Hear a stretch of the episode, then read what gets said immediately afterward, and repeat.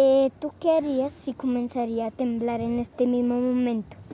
Em, pues el piso temblaría, las paredes se moverían y las casas se caerían.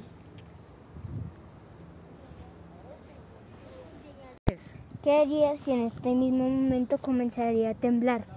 Pues yo me iría a, evacu- a evacuar y ayudaría a los, a los niños pequeños.